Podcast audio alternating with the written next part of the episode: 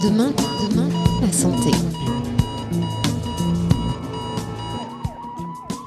On peut trouver dans le monde d'aujourd'hui un article titré Le thème de la migration a besoin d'être dédramatisé. Reprenons les mots de Filippo Grandi, haut commissaire des Nations Unies pour les réfugiés. Le migrant, l'exilé, le réfugié, est plus que jamais perçu comme l'autre dont l'arrivée serait une intrusion quand ce n'est pas une invasion. Mais cette peur n'en dit-elle pas plus sur nos sociétés que sur les motivations et ambitions de ces arrivants? Et qu'en est-il des impacts que peuvent avoir sur eux la réception de cette méfiance? Bonjour et bienvenue dans Demain la santé. Aujourd'hui nous parlons santé mentale et migration en compagnie d'Edouard Laune. Edouard Laune, bonjour. Bonjour. Vous êtes psychiatre à l'hôpital du Vignatier ainsi que doctorant en philosophie à l'Institut de recherche philosophique de Lyon. Edouard Laune, pour commencer, c'est quoi migrer? Alors, vaste question. C'est quoi migrer finalement? On pourrait à première vue se dire que c'est un acte profondément individuel, un choix mhm. personnel finalement de quitter un, lieu où on a vécu, où on est né, quitter un, pays pour un autre. Et au fond, très rapidement, on, voit bien que c'est un acte qui s'inscrit euh, au contraire dans des enjeux euh, politiques, dans des enjeux mondiaux qui dépassent euh, l'individu en lui-même.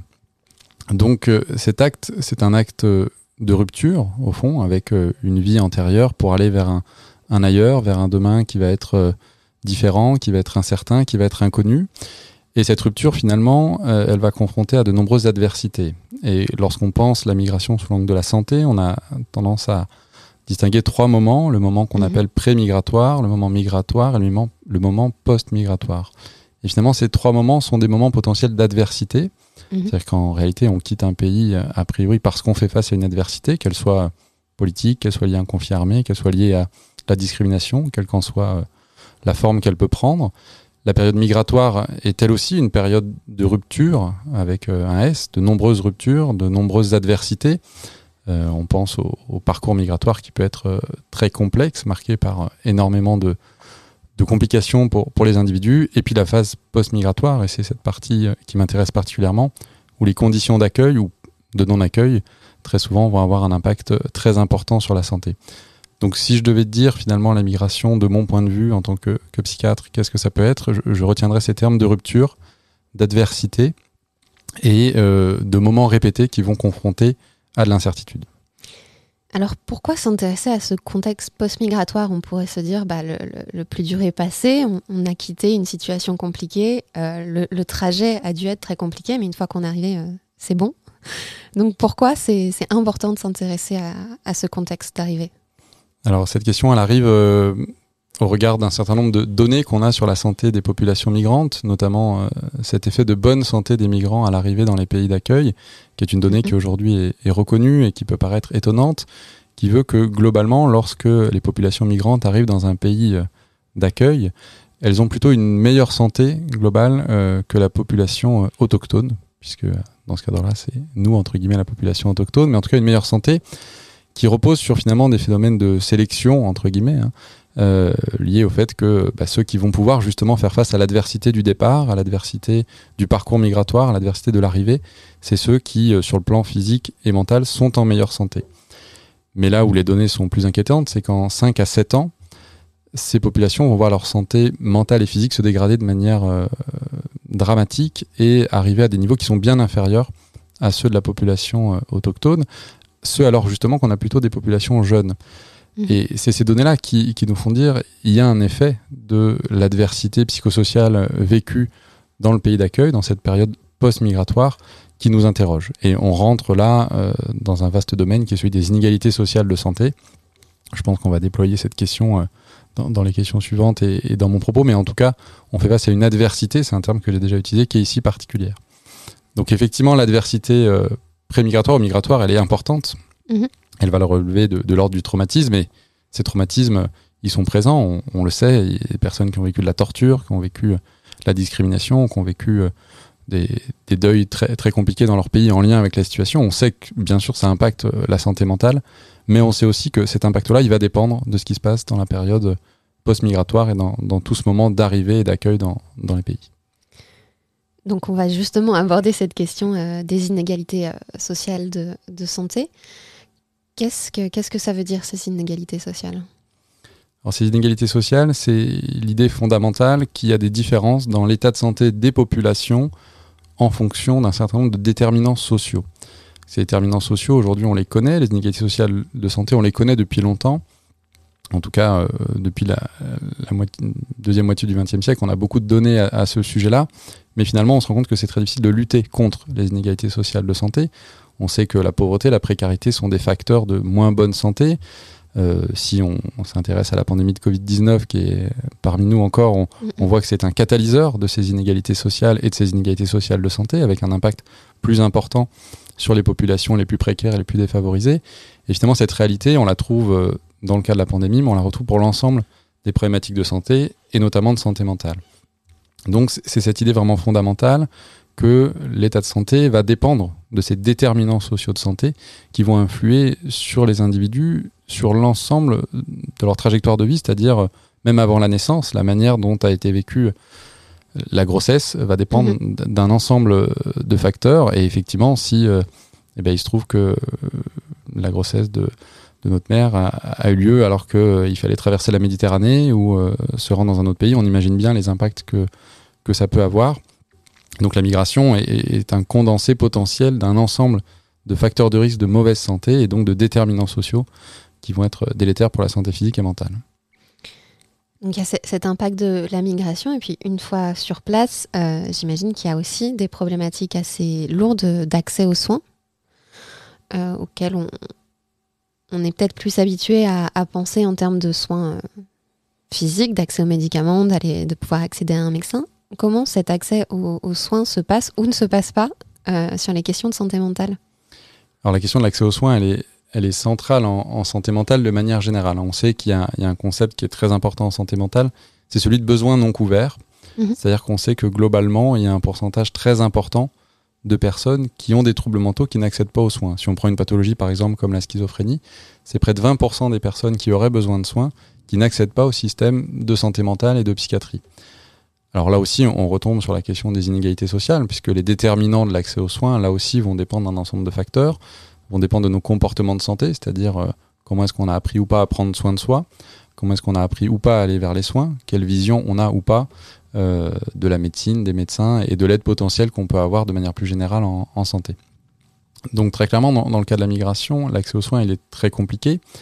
Pour une raison première, c'est que la santé mentale n'est pas toujours le, le point le plus important pour les personnes mhm. migrantes. Il y a une question de survie, avant tout au premier plan, mhm. c'est-à-dire concrètement où on va dormir et qu'est-ce qu'on va manger euh, ce soir. Hein. Si on pense aujourd'hui migration, on, doit forcément penser précarité, pauvreté. Euh, c'est une réalité que ce sont euh, deux champs d'études qui initialement étaient peut-être un petit peu différents, migration d'un côté et puis précarité, en tout cas en santé mentale. C'est pas les mêmes personnes qui travaillaient dessus. Puis on voit bien aujourd'hui que une grande partie des personnes SDF dans notre pays sont des personnes qui sont en situation de migration. Donc c'est pas toujours le, le point d'importance principal la santé mentale, première chose. Et puis deuxième chose, il y a la connaissance ou pas qu'on peut avoir du système. Euh, quelles sont les possibilités que j'ai de faire appel à quelqu'un qui va pouvoir m'aider? Lorsqu'on ne parle pas la langue, lorsqu'on ne connaît pas un endroit, on ne sait pas forcément vers où se tourner. Et donc ça, c'est un point important. Comment est-ce qu'on va favoriser ce qu'on appelle l'aller vers, c'est-à-dire aller mhm. vers ces populations pour leur amener l'idée qu'on peut les aider, que c'est possible? Et puis dans cet aller vers, il y a un troisième point qui est central, c'est la question euh, de la méfiance qu'on peut avoir à l'égard du système. Et dans les parcours de migration, et pour le coup dans, les vécus souvent plutôt euh, pré-migratoire ou migratoire, il y a une méfiance potentielle à l'égard de ceux qui veulent aider. Parce que les personnes migrantes, elles ont vécu euh, l'adversité aussi face aux institutions. C'est-à-dire que dans des pays ou dans des parcours où aller voir la police, ça n'a pas forcément aidé. Aller voir des institutions, ça n'a pas forcément aidé parce que derrière, mmh. euh, ça a pu augmenter l'adversité, ça a pu... Euh, voilà, on a des situations dramatiques de, de, femmes qui sont allées se, voir la police, qui ont été violées ou à qui on a demandé de payer euh, voilà, de l'argent supplémentaire pour être aidé. Donc il peut y avoir cette méfiance aussi de se dire qu'est-ce qui me fait dire que cette personne voudra réellement m'aider?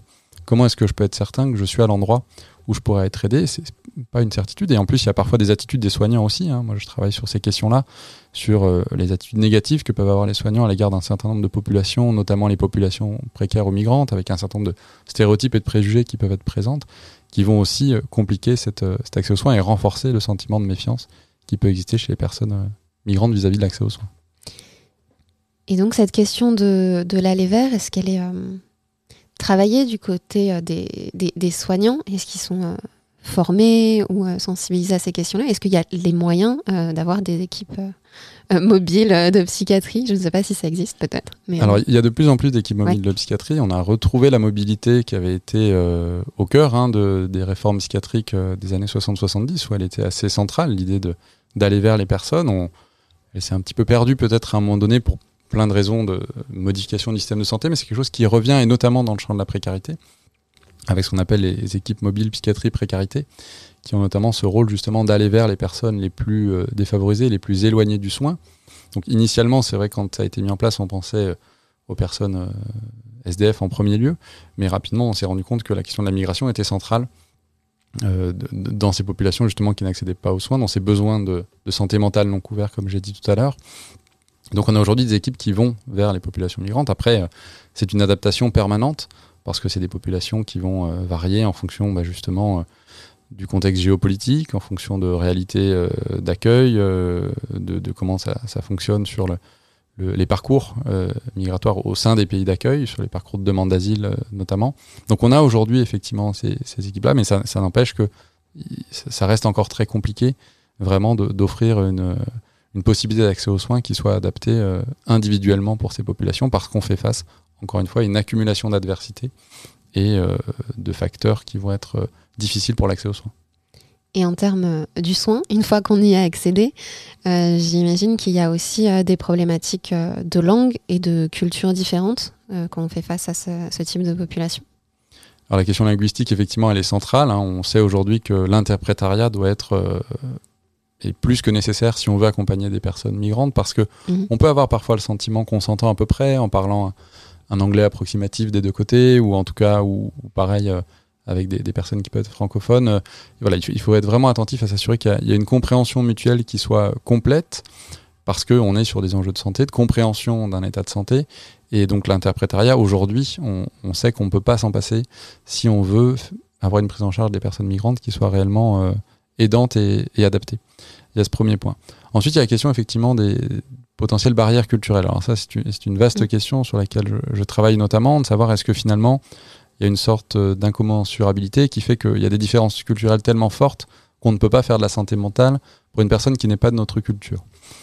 Je défends moi plutôt l'idée qu'on peut s'entendre, on peut réussir à, trouver des points d'entente parce que finalement, d'une culture à l'autre, il y a parfois beaucoup plus de ressemblances que de différences et qu'on a tendance à pointer sur nos différences, mais il y a aussi mm-hmm. des ressemblances sur lesquelles on, on peut s'entendre et que finalement, à une échelle individuelle, ces différences culturelles, on peut euh, largement les dépasser dans ce qu'on appelle aujourd'hui l'humilité culturelle. Alors l'humilité culturelle, qu'est-ce que c'est? C'est un concept qui euh, dit que finalement les soignants doivent adopter une posture dans laquelle ils ont conscience de ces potentielles différences culturelles, ils les considèrent pas comme une barrière définitive, et surtout ils les considèrent plutôt comme une richesse que comme une barrière. C'est-à-dire il y a des différences entre vous et moi, mais finalement, euh, comme il peut y avoir entre un médecin et l'ensemble de ses patients, ici, elle est plutôt peut-être de l'ordre du culturel, mais l'unité culturelle, c'est aussi, elle n'est pas que culturelle. C'est-à-dire que j'aurais beau peut-être connaître euh, la culture, la comprendre, je ne sais pas ce que ça fait d'avoir été euh, dans une situation quasiment d'esclavagisme en Libye, d'avoir traversé la Méditerranée dans un, dans un canot. Je ne connais pas tout ça, donc de toute façon, il y a une expérience de la personne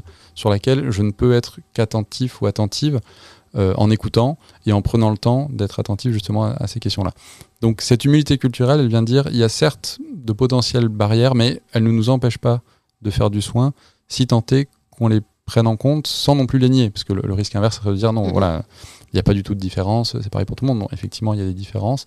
Il faut essayer de les comprendre et finalement de leur laisser de la place dans, le soin qu'on propose. Et euh, pour faire un, petit pas de côté en vous présentant, euh, j'ai donc mentionné bah, que vous étiez euh, psychiatre, mais également doctorant en, philosophie. Et, la question qui, me vient, c'est de savoir quel est l'apport que peut avoir dans votre pratique de faire au quotidien un espèce de, pas de côté entre la pratique et, la réflexion philosophique. Bah, c'est vraiment cette notion de réflexivité, moi, je crois, qui est centrale dans ce que peut apporter un parcours, alors en philosophie ou de manière plus générale dans une discipline euh, qui soit pas directement la médecine, parce que la médecine, on, est pris par le quotidien, hein, on est mhm. pris par, euh, voilà, moi je travaille à l'hôpital, il y a, y, y a, des patients à voir, il y a des, des, choses à faire, il y a l'organisation de l'hôpital aussi qui est tout un champ euh, important, mais finalement cette réflexivité, de fait, elle n'est pas forcément simple à, à avoir et elle est nécessaire. Si on n'a pas cette réflexivité à un moment donné sur ce qui se passe, ça, ça peut devenir difficile de, de, de, faire son métier au quotidien et ça peut devenir difficile de prendre en charge les patients. Donc ça, permet vraiment effectivement de faire ce pas de côté, je reprendrai ce, terme-là, et euh, aussi de voir qu'il y a des enjeux même dans euh, une personne qu'on va accompagner, un entretien qu'on va mener, une prise en charge qu'on va faire. Il y a des enjeux qui nous dépassent et peut-être ces enjeux, on peut en prendre conscience effectivement de manière un peu plus pertinente, un peu plus importante. Et finalement, cet aller-retour permanent entre la pratique et puis la réflexion sur la pratique va nous aider, en tout cas Mohamed, au quotidien, à pouvoir euh, avoir ce goût justement de d'aider, euh, parce que je, on le voit en tout cas actuellement en, en plein cœur de la, la pandémie. Il y, a, il y, a, des jours où il y a une fatigue qui est, qui est présente pour l'ensemble des collègues et, et, justement quand on n'a pas cette possibilité de prendre un petit peu de recul, mmh. d'avoir cette réflexivité là, ça peut devenir très très difficile. Euh, sur le, pour revenir vraiment à cette question euh, santé mentale, euh, migration et, et dispositifs. Donc vous avez mentionné les, les équipes mobiles. Est-ce qu'il y a d'autres dispositifs qui existent pour prendre en charge ce, ce, type de questions, ce type de, de population? Alors il y a effectivement des dispositifs qui sont pas forcément mobiles, mais qui sont euh, pensés en direction des migrants. Mmh. Alors la plupart de ces dispositifs sont plutôt orientés vers la prise en charge justement de la différence culturelle, euh, c'est-à-dire dans l'idée vraiment d'essayer de prendre en compte euh, la manière dont euh, la symptomatologie en santé mentale va pouvoir être différente d'une culture à l'autre, comment euh, la compréhension et la vision de la maladie va pouvoir être différente d'une culture à l'autre. Donc c'est des, services qui s'attachent euh, à, ces questions-là, principalement.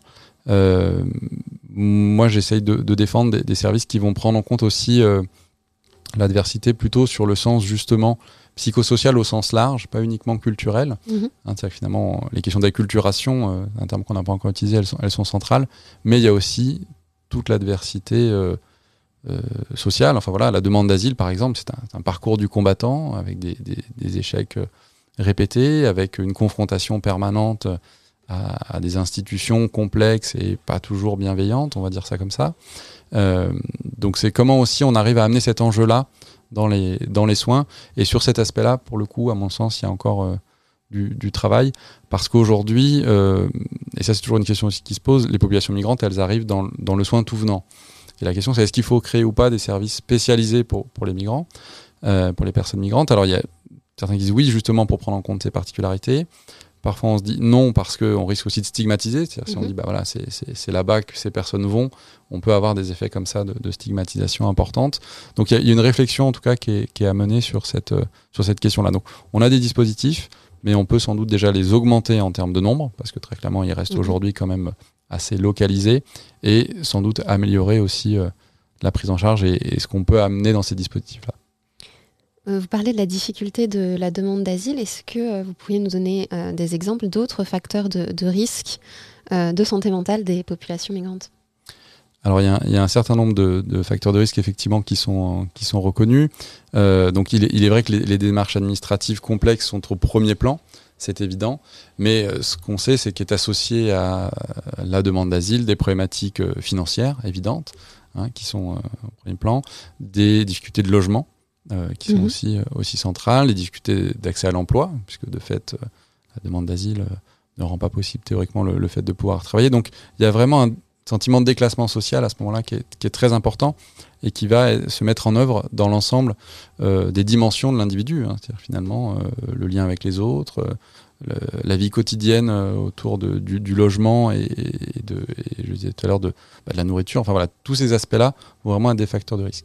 Et puis il y a une autre question qui se pose aussi euh, actuellement, c'est la question de l'urbanicité.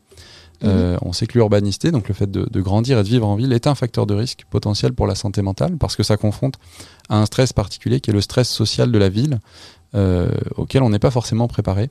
En tout cas, notre appareil euh, cérébral n'est pas forcément préparé à faire face à ce stress-là. On, l'a vu assez fort à la, fin du premier confinement quand on a retrouvé finalement euh, la vie tous ensemble. On était content de se retrouver. Et à la fin, on s'est rendu compte, on s'est rappelé que euh, ben, on était souvent bondé dans des tramways, des métros, dans des rues, etc. Et que ce stress-là, il est quand même très particulier. Et ce qu'il faut imaginer, c'est que pour les populations migrantes, il peut être encore plus important parce que c'est un stress qui va être lié à de la discrimination. Hein, Mhm. euh, à du racisme. Et ça, on sait que c'est un facteur de risque très important. Moi, je travaille notamment là-dessus. C'est un facteur de risque très délétère pour la santé mentale. Et pour le coup, les populations migrantes y font face de manière très importante. Et notamment autour de ce qu'on appelle les micro-agressions. Les micro-agressions, qu'est-ce que c'est? C'est l'idée que finalement, plusieurs fois dans la journée, hein, comme des petites aiguilles qui vont venir se planter plusieurs fois dans la peau des personnes, et ben, on va vivre des agressions répétées qui, comme ça, euh, seront pas forcément volontaires. hein. C'est-à-dire finalement, en, en pensant bien faire, on, va justement appuyer sur une, différence culturelle ou des choses comme ça, et finalement, euh, la personne en face va se sentir euh, discriminée, ramenée en permanence à sa condition de personne migrante, de personne euh, avec une couleur de peau différente, avec une origine différente. Et, et ça, on sait que c'est très délétère pour la santé mentale. Donc ce stress social particulier associé à ce racisme et cette discrimination, c'est vraiment des facteurs de risque très importants pour les populations migrantes. Vous dites que nous ne sommes pas préparés à, à ce, ce stress social euh, de, de l'urbanicité. Quand on dit qu'on n'est pas préparé, c'est pas juste que ce sont des personnes qui n'ont pas nécessairement euh, vécu dans des milieux urbains avant. C'est quelque chose euh, Oui, alors de plus antérieur. c'est oui, c'est de manière générale, c'est-à-dire que au-delà des populations migrantes, on- c'est un stress social qui est relativement récent dans l'histoire euh, de l'humanité, de, de vivre autant dans des dans des grandes métropoles avec tout ce qu'on peut avoir en termes, voilà, de, de de, présence de, de, de monde déjà, de, population, mais aussi euh, d'objets qui sont euh, associés à notre vie au, quotidien. Et euh, ce stress-là, voilà, au-delà des populations migrantes, hein, là je, je quittais un petit peu ce, champ-là, c'est un stress auquel on n'est pas forcément préparé, auquel on doit faire face, et qui, on le voit hein, aujourd'hui en termes de, de sentiment de fatigue, de sentiment d'épuisement de la population, pourrait expliquer un certain nombre de choses. Le, besoin de retour vers la nature qu'on observe dans nos sociétés pourrait en partie s'expliquer, pas que, encore une fois, hein, les, les enjeux Mhm. sont complexes, mais si on se place du point de vue de la santé mentale, il y a quand même cette question qui est, qui est assez centrale. Et euh, du coup, pour faire suite, et puis euh, sur les, les cinq dernières minutes euh, de notre émission aujourd'hui, vous avez cité l'urbanicité comme une, une cause de troubles en santé mentale. Est-ce qu'on pourrait identifier une ou plusieurs causes anthropocènes de l'état santé mentale de la population, de manière générale, la population migrante, mais euh, également la population non migrante qui va être de moins en moins nombreuse si on en croit les, les projections. On va être contraint de bouger de plus en plus. Bah, c'est- la santé de demain, puisque là, c'est la question euh, qui nous Mhm. intéresse après-midi. La santé de demain, on ne sait pas trop vers où elle va. Alors en plus, la situation pandémique nous montre bien à quel point l'incertitude peut être vite présente. Mais en tout cas, la santé de demain, elle va poser euh, beaucoup de questions. Elle nous confronte à des enjeux qui sont, qui sont majeurs. Les enjeux écologiques, hein, notamment, euh, sont centraux. Et en termes d'impact sur la santé mentale, aujourd'hui, on commence à en voir les prémices avec euh, ce que certains auteurs appellent l'éco-anxiété Mhm. qui est un concept euh, qui est de plus en plus travaillé et sur lequel on voit notamment que les populations les plus jeunes hein, sont, sont dans cette, ce questionnement, cette incertitude pour, pour l'avenir, de savoir mais de, de quoi demain, demain sera fait. La question de la migration, bien sûr, va se poser aussi autrement, parce que là aussi, en lien avec justement ces problématiques environnementales, écologiques, va être, euh, va être centrale. C'est-à-dire quelles seront les migrations de demain, quels seront leurs- leurs impacts, et puis, euh, je parlais de stress social, quelle va Mhm. être la société de, de demain? Finalement, euh, on n'en sait pas grand-chose. On, on l'imagine, mais on- finalement, quand on voit ce qu'on imaginait de la société il y a 40-50 ans, on voit qu'on a toujours un, un temps de retard, donc on est toujours un petit peu à côté de ce qui pourra se, se passer. Donc, euh, les enjeux sociétaux, les enjeux sociaux, les enjeux politiques aussi de demain vont être très complexes et vont nous confronter à, à des questions qui vont être euh, très difficiles, qu'on essaye un petit peu d'anticiper, mais on voit bien que l'anticipation euh, sur la santé, c'est- pas simple. Il y a peut-être un terme que j'ai pas encore utilisé et qui est important pour moi, c'est la notion de responsabilité sociale Mhm. qui est un terme assez euh, majeur aujourd'hui. On parle de responsabilité dans le champ euh, justement environnemental, mais la responsabilité en santé, elle est aussi centrale. C'est-à-dire justement comment les, le monde de la santé va pouvoir s'emparer de ces questions-là. Et c'est peut-être pour répondre un petit peu à la question de tout à l'heure sur la, la philosophie, je, pense que ça permet aussi euh, de, faire ce pas de côté par rapport à ces enjeux-là, dans le sens de pouvoir euh, essayer d'anticiper un certain nombre euh, de problématiques auxquelles on va faire face. En tout cas, de pouvoir se dire, si la santé ne prend pas à bras le corps les questions auxquelles elle est confrontée aujourd'hui et auxquelles elle sera confrontée demain, elle va être en permanence dans un, un perpétuel sentiment d'être en retard sur ce qui est en train de se passer et du coup dans un épuisement qui sera, qui sera infini. Donc c'est comment est-ce qu'on peut essayer de d'anticiper euh, à minima et la question de la responsabilité sociale, c'est-à-dire comment les, les soignants vont intérioriser les inégalités sociales de santé, intérioriser cette question par exemple de l'humilité culturelle vis-à-vis des populations migrantes, intérioriser en tout cas des attitudes qui vont être dans euh, l'ordre de, de la compréhension au maximum des problématiques auxquelles font face les personnes et pas celles qu'on imagine qui pourraient être euh, présentes ou qui sont présentes uniquement pour le, pour le monde sanitaire et médical. Donc, est-ce qu'il y aurait des, prémices de stratégie de prévention euh, de, ces enjeux-là? Là, vous avez parlé bah, du coup de ce qui tiendrait peut-être euh, plus de la, formation euh, du soignant. Est-ce qu'il y aurait d'autres champs à explorer? Alors c'est sûr que moi je travaille principalement sur la question de la formation des soignants, qui est vraiment un point, un point central, les former à l'accueil des populations au sens large, à la compréhension des besoins de santé des populations, c'est vraiment un point qui est important.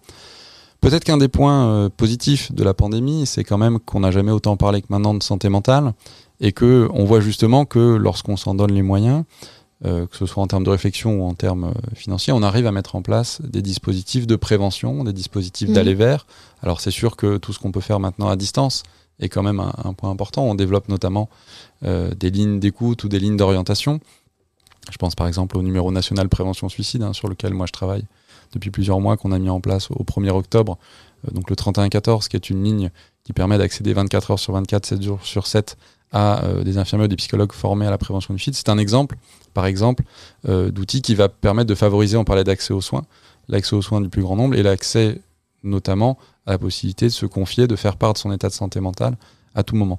Donc c'est vrai que l'ère digitale nous offre quand même cette possibilité-là et c'est sans doute une piste sur laquelle il faut aller. Elle n'est pas suffisante. Hein tout ne doit pas passer en digital. Euh, il y a une inquiétude euh, qu'on abandonne mhm. complètement le, soin euh, direct des personnes. Non, on n'abandonnera jamais ce, cette partie-là de notre travail qui est, qui est fondamentale, mais c'est vrai que l'ère digitale nous offre des possibilités d'aller vers qui sont, qui sont encore plus importantes qu'avant.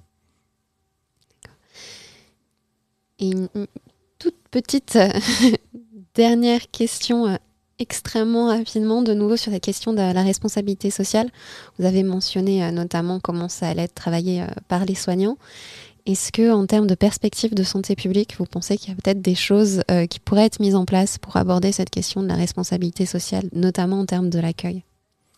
Bah, déjà, la, recherche, hein, moi je, suis chercheur, donc la recherche est aussi un, outil très important pour obtenir des données épidémiologiques pour faire ce qu'on appelle du plaidoyer en santé. C'est-à-dire pour mhm. faire du plaidoyer en santé, il faut avoir des données, il faut pouvoir alerter, il faut pouvoir dire, bah, on sait aujourd'hui que les populations migrantes ont une santé mentale qui est plus dégradée, donc on se doit de leur proposer effectivement euh, des programmes de prévention dédiés, de leur proposer un accès aux soins facilité. Donc je pense que déjà la recherche constitue un, premier point. Je, crois vraiment à la formation, je le redis, mais euh, je vois, moi je mène avec les étudiants en médecine des programmes de formation à la responsabilité sociale. Et je suis épaté de ce qu'ils peuvent mettre en place. Euh, on a des étudiants cette année qui ont créé des podcasts, qui ont créé des sites internet, qui ont fait des vidéos, qui ont fait une bande dessinée, qui ont fait des livres. Enfin, il y a vraiment une volonté du moment où on, met en œuvre cette question-là. Finalement, la santé publique, elle, s'inscrit aussi dans cette formation euh, au quotidien. Et puis ensuite, c'est comment est-ce qu'on va réussir à faire passer à l'agenda politique, je dirais, ces, ces questions-là. Mmh. Et ça, c'est vraiment la, la, notion de, de ce qu'on appelle la health advocacy, la plaidoyer en santé, c'est-à-dire vraiment de partir du terrain pour faire remonter les, problématiques. Un peu ce qui s'est passé avec la santé mentale en lien avec la pandémie, bah, il faut qu'on arrive à faire la même chose sur la santé euh, physique et mentale des, personnes migrantes. Parfait, ben Edouard Lone, merci beaucoup euh, pour toutes ces, informations. Nous allons rendre l'antenne. Euh, je rappelle donc le numéro de prévention suicide qui est donc le 3114. Ne pas hésiter à les utiliser si vous en sentez le besoin. À venir sur Radio Anthropocène Récit Quant à moi, je vous retrouve la semaine prochaine, même lieu, même heure, pour parler des émotions dans le soin. Bonne journée et à bientôt. Demain, la santé. La santé est un état de complet bien-être physique, mental et social. Demain, demain, la santé.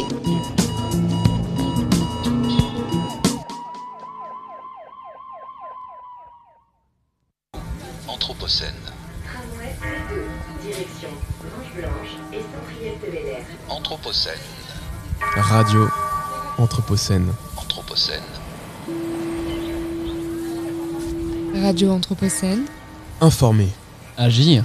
Et débattre sur cette époque où l'humain bouleverse irréversiblement son environnement. Radio Anthropocène avec Radio Bellevue Web.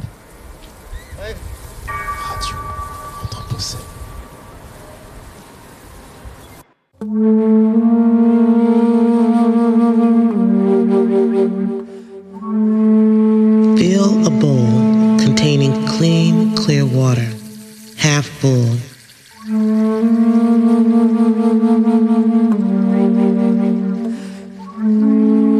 inscribe a taper candle, which has been cleansed with salt water, with your request.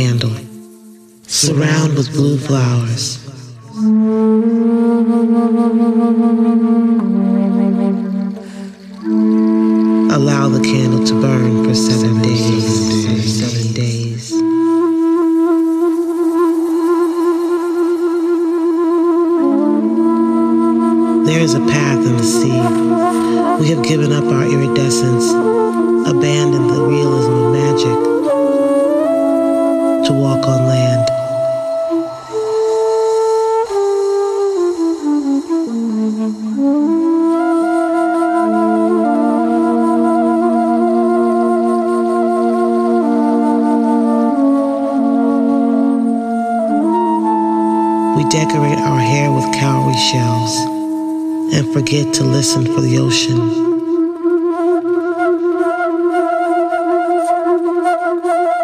Forget to listen for the ocean.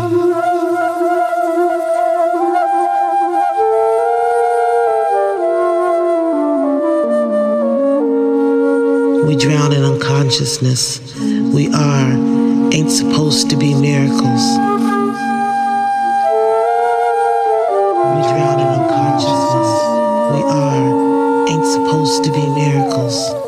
Fish out of fish out of water.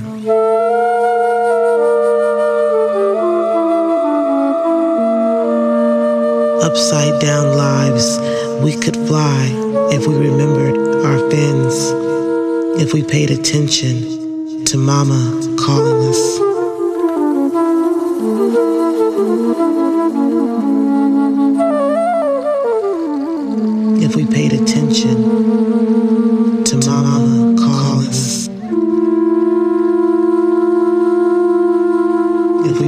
Attention.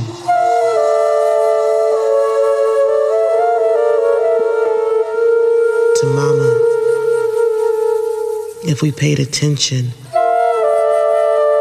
If we paid attention. If we if we paid if we paid attention. to mama, mama, mama.